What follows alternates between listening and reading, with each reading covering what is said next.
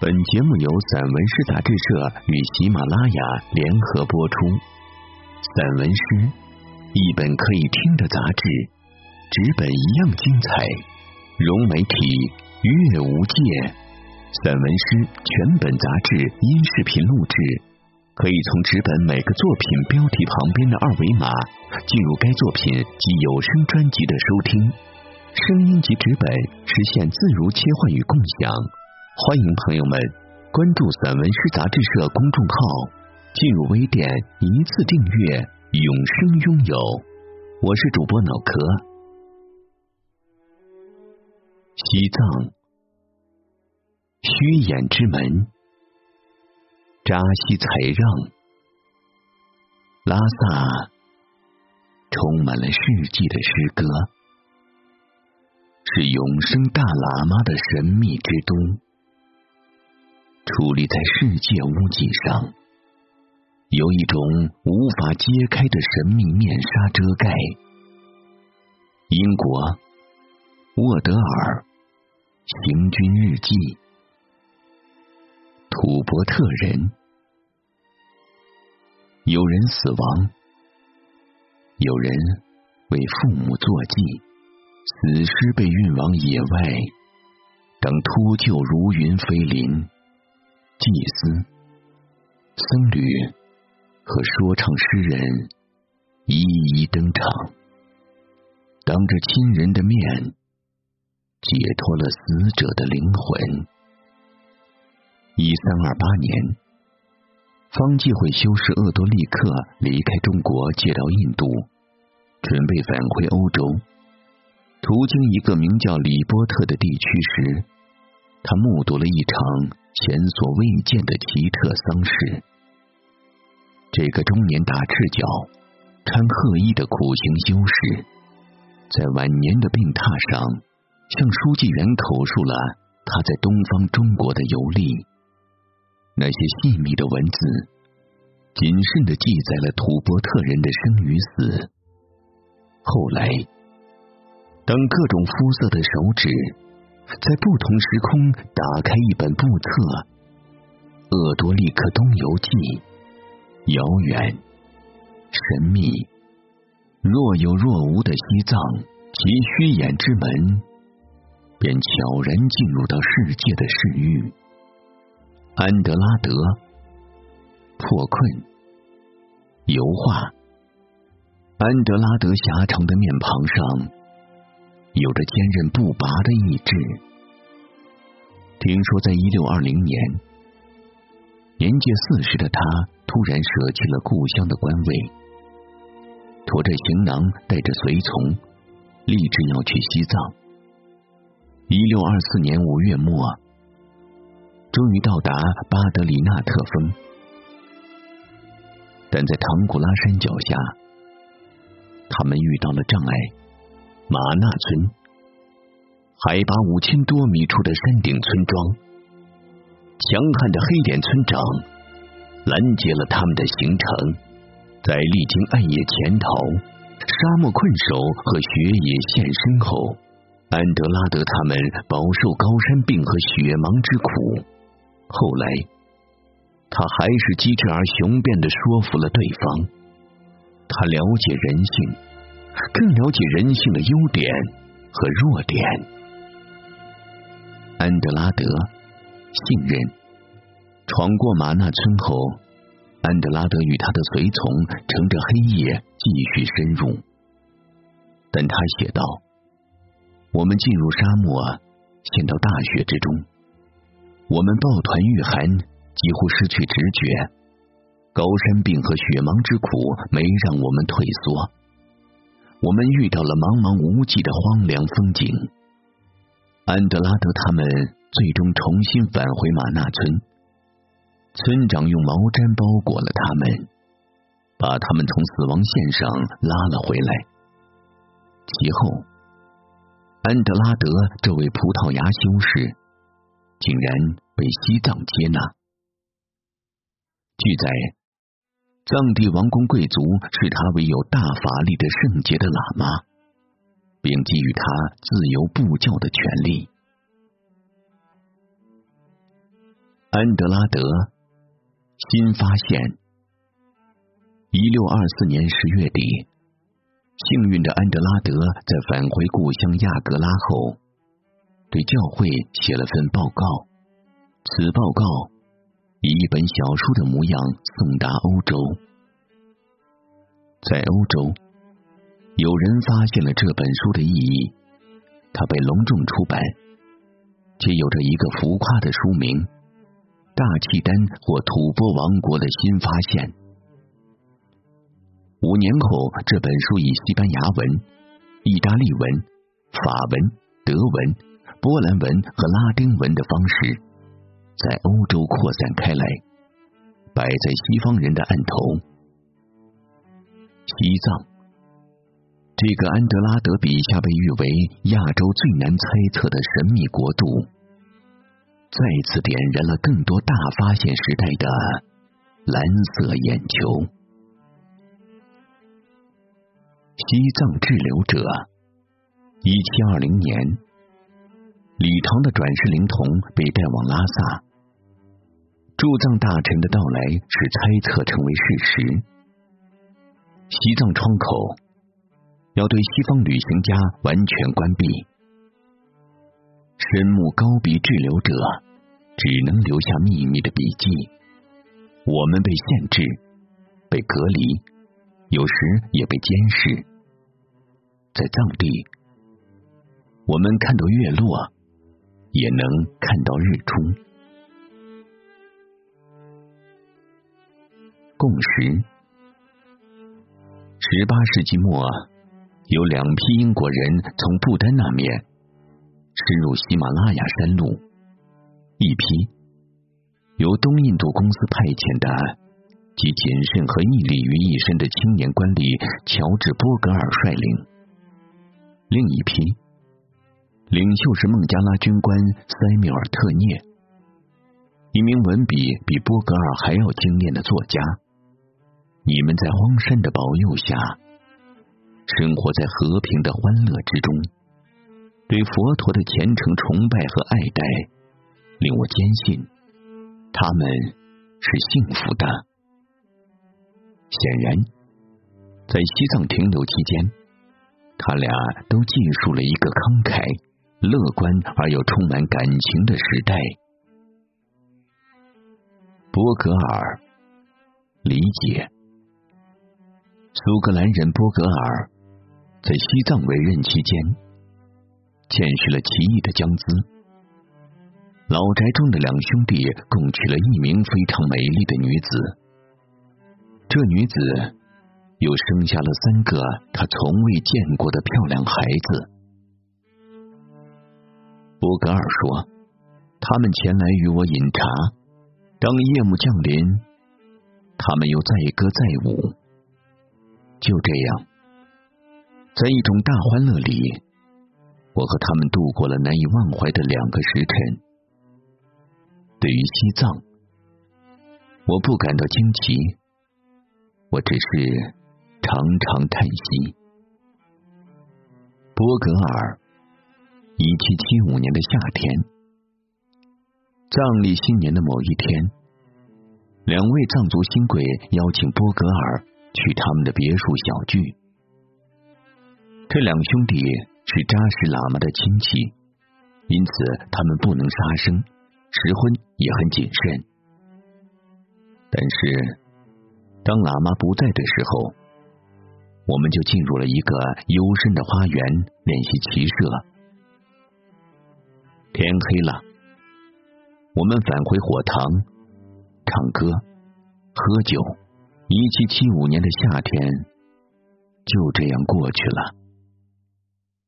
波格尔后里，一七七六年。当大雪在山口开始融化时，在西藏逗留了三年的胡子枯黄的波格尔，想返回山后的印度。在其这姐妹的信中，概述了他在藏地生活的日子。他以令人伤感的理想主义文笔，为西藏的朋友送上了厚礼。别了，忠诚而淳朴的民族。你们拥有开化民族不曾拥有的幸福。当文明人陷入无止境的贪婪，你们身处荒原，却享受着看得见的幸福。远观喜马拉雅，来自加尔各答的塞缪尔，于一七八三年春，行走在喜马拉雅山路，他看到。宽阔而高贵的树叶装饰的山路，是被中叶树覆盖的高高的神山，被稠密的植物所居佑的河道里，奔腾的激流发出沙哑的咆哮。陡峭的山崖间长出的松树，经受了四季风的袭击与抚慰，降落在山岩上的百年狂雪，以巨浪的样子。吟诵着流逝的残梦。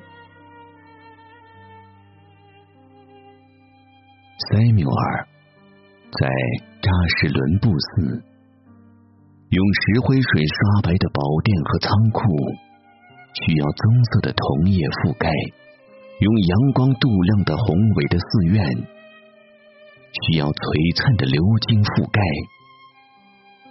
这金光闪闪。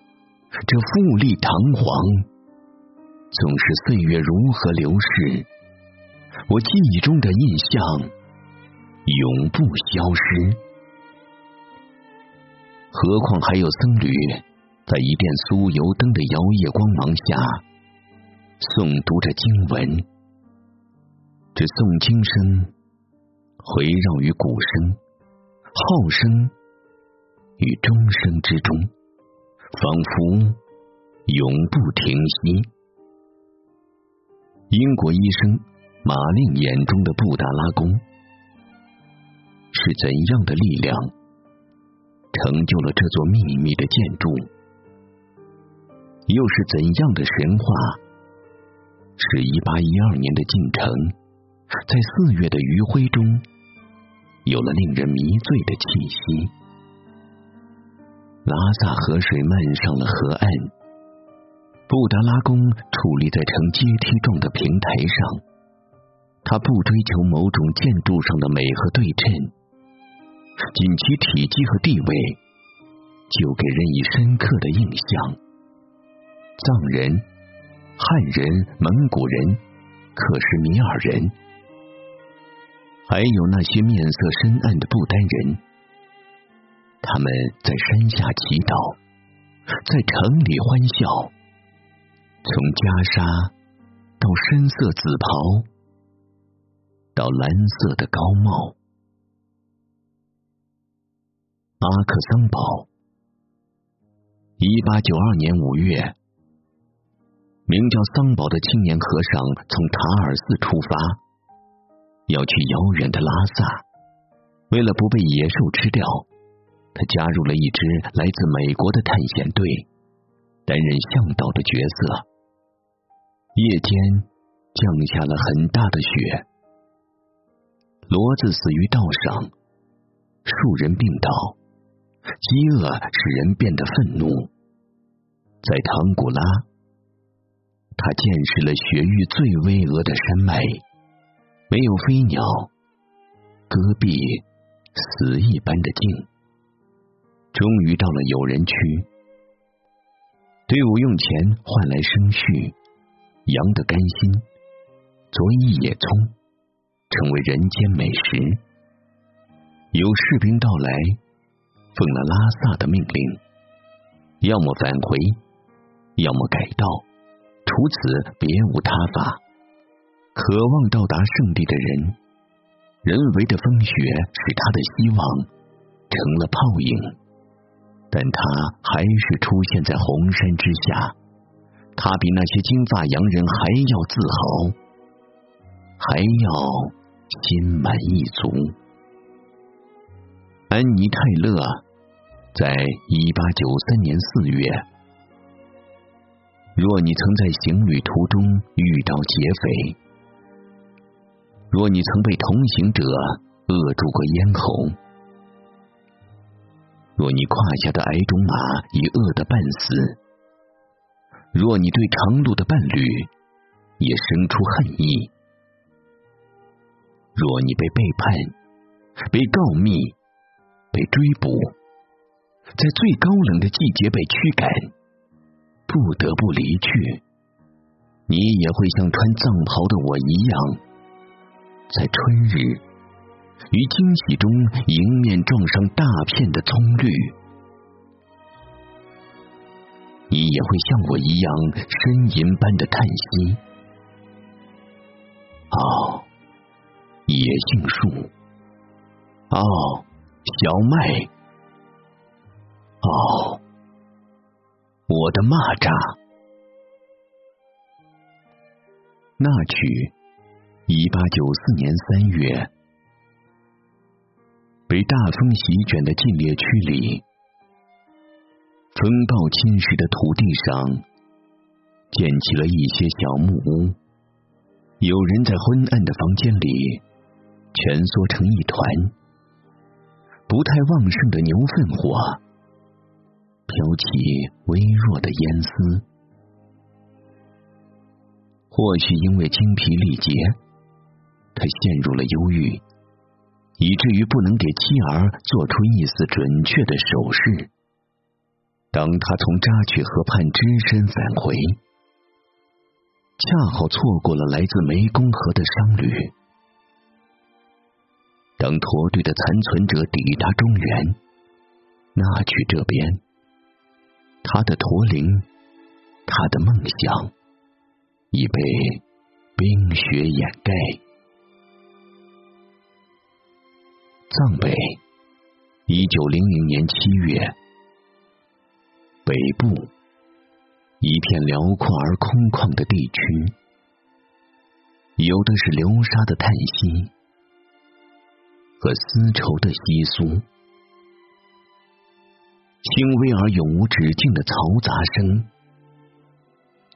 衬托出这片土地深沉的静寂。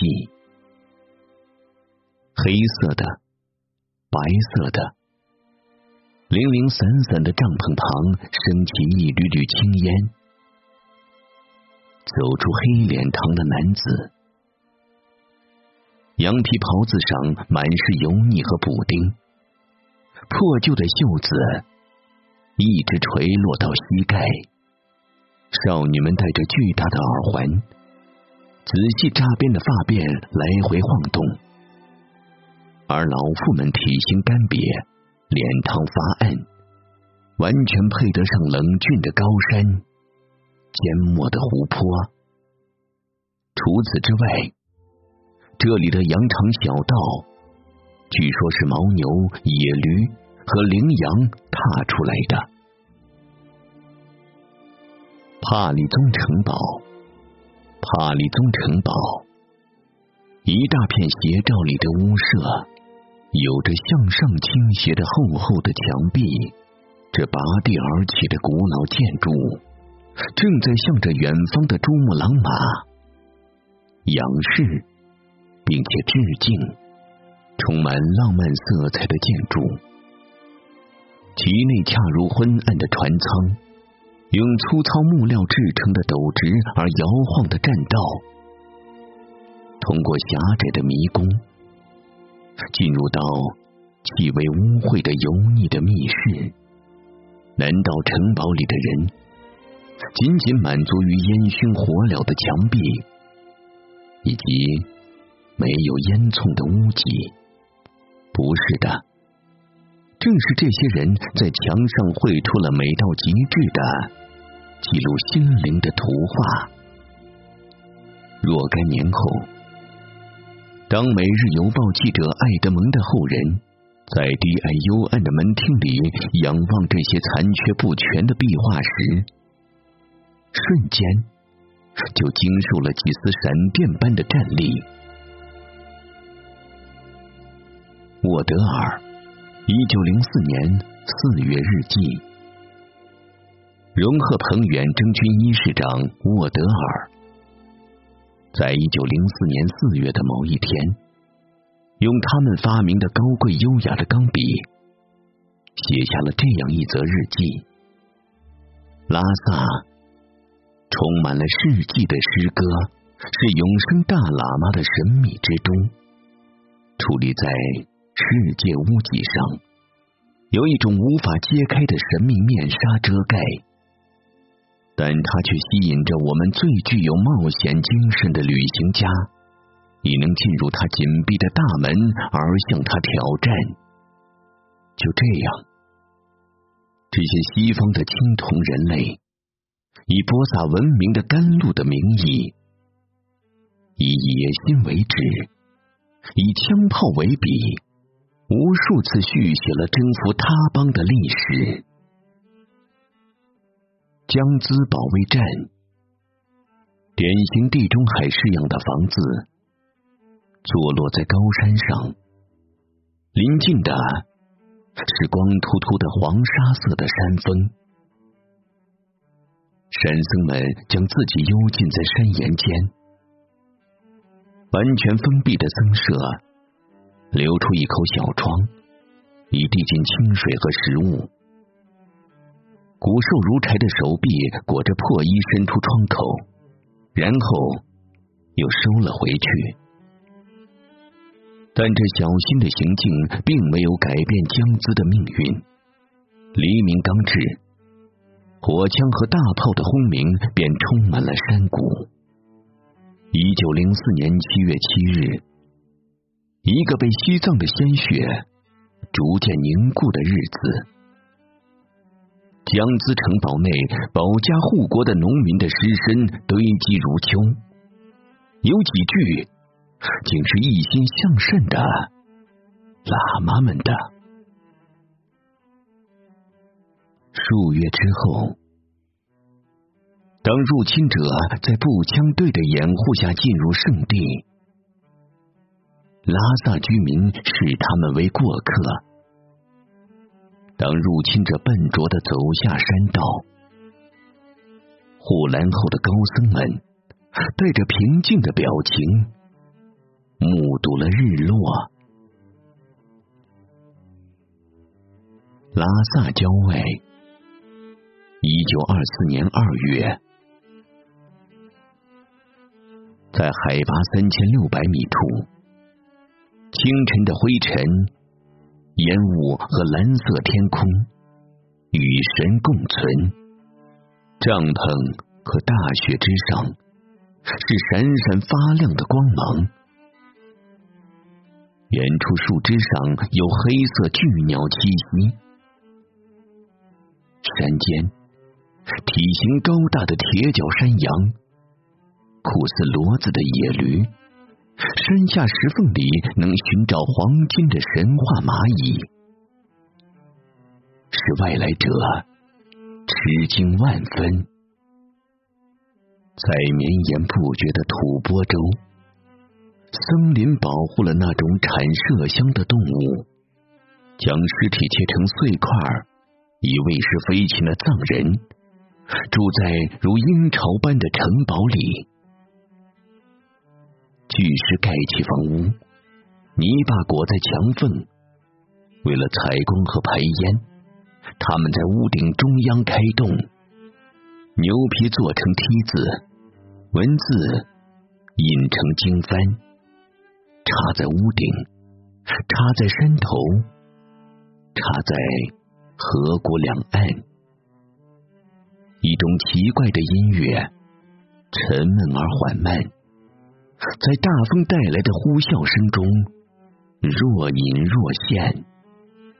这音乐翻越了高海拔的山口，在雪峰之上也会掀起自己的回声。法国女冒险家大卫尼尔为了学习佛法，你化妆成乞丐或托钵僧，你进入拉萨，参观了你追寻的喇嘛庙。一九二三年秋，五名衣衫褴褛的喇嘛长久的盯着你说：“我们知道你是谁。”你也知道你是谁，所以你来攀登雪山。你给家人写信说：荒凉之境，给我安宁。或许，世人一旦得到安宁，身边的一切就真会显得无关紧要了。所以，当你返回马赛那日，你丈夫没来迎接。短暂的恼怒之后，你突然呵呵呵的笑了，这有点释然，也有点自嘲。一尊佛像。一九零四年九月初，荣鹤鹏带兵进入拉萨。他终于找到了谈判对象——西巴活佛，一个和蔼可亲又严守戒律的老人。活佛正告道：“你们英国人没有宗教，从你们的面容和行为中，我看清了这一切。”荣鹤鹏离开拉萨时，活佛送给他一尊拇指大的慈眉善目的金佛。一九四二年，在第二次世界大战最凄惨的时刻，荣鹤鹏，这位世界宗教大会的发起者，走到了人生的尽头。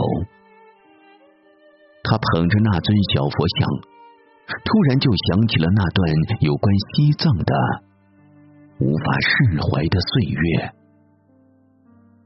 创作手记。推开虚掩之门。自十四世纪开始，欧洲西方多国先后有人以探险、科考、朝圣或布教等名义来到我国的西藏高地。因来人各自角色、身份和目的不同，自然就有了各自不同的经历、发现、感触和反思。二零一七年七月。应西藏自治区文联之邀，我参加了西藏文学创刊四十周年座谈会。在拉萨逗留期间，偶遇两部有关欧洲早期传教士进藏活动的史料。我本身就对欧洲人在殖民扩张背景下的进藏史有着浓厚兴趣。返回甘南后，又收集到若干类似的素材，我沉浸其中。阅读、思考、写作，将这些历史资料汇编、整理、合理提炼、构思布局，试图形成一个俯瞰历史的独特视角，使得时光褶皱出那些既朦胧又模糊的光影，逐渐清晰起来。一年后，我完成了初稿《西藏青铜时代》，又一年完成修订稿。命名为《西藏虚掩之门》。这组作品，我试图以早期欧洲传教士进藏的时间为经，以传教过程中发生的重大事件为尾，树立起以藏人的灵魂与信仰为轴心的坐标体系。从作品架构来看，说是二十二章，初稿二十四章，其实就是一篇有人物、有情节、有主题的。叙事性长篇散文诗，我想说，这定然是我近年来创作的藏地题材作品中最为重要的文本之一。